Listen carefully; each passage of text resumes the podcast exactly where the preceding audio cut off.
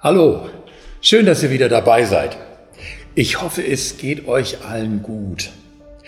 Die Tageslese steht heute im 1. Petrusbrief Kapitel 4, Vers 1 bis 11.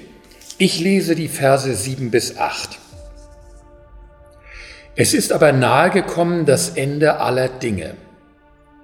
So seid nun besonnen und nüchtern zum Gebet.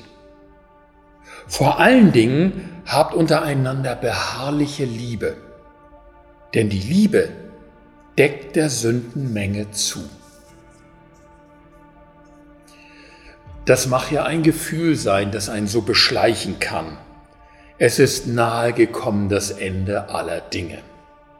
Corona-Krise, wirtschaftliche Rezession, Schuldenberg, fortschreitende Klimakatastrophe, Endzeitstimmung überkommt einen. Bei Petrus ist das allerdings mehr als eine Katerstimmung. Es ist für ihn eine klare Zeitansage. Seit Jesus von den Toten auferstanden ist, läuft alles vorläufig auf sein Ziel zu. Und das heißt auf die Begegnung mit Gott. Darauf gilt es, sich vorzubereiten. Und das ist dann das einzige Publikum und die einzige Prüfungskommission, auf deren Beifall es wirklich ankommt. Wie bereite ich mich darauf vor? Das finde ich spannend. Endzeitstimmung bringt man ja eher in Verbindung mit Angst, Panik, Hektik, Fluchtgefühlen. Hier steht, so seid nun besonnen und nüchtern zum Gebet. Im Gebet finden wir also wieder zur Besinnung. Vor Gott ordnen sich die Dinge. In diesen Tagen tragen wir einen Brief der Gemeinde in jedes Haus. Und darin eingelegt ist auch ein Gebet zur Corona-Krise. Es soll uns zur Besinnung führen. Und es atmet eine Atmosphäre der Besonnenheit vor Gott. Und dann?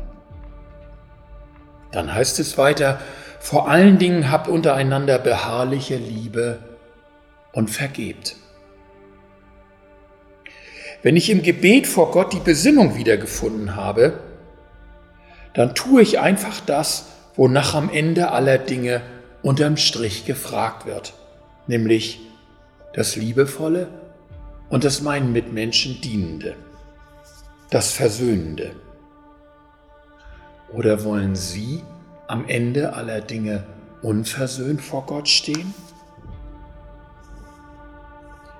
Und dazu sagt Petrus, seid darin beharrlich. Lasst euch von nichts davon abbringen. Lasst euch nicht aus dem Takt bringen in der Liebe und in der Versöhnung, weil wir nüchtern wissen, das Ziel ist nahe. Und nur wenn ich jeden Tag für Gott bereit bin, werde ich auch heute für ihn bereit sein. Augustinus hat einmal gesagt, Gott hat uns den einen Tag verborgen damit wir Acht haben auf alle Tage. Das ist echte Nüchternheit. Ich wünsche euch einen schönen, nüchternen Tag.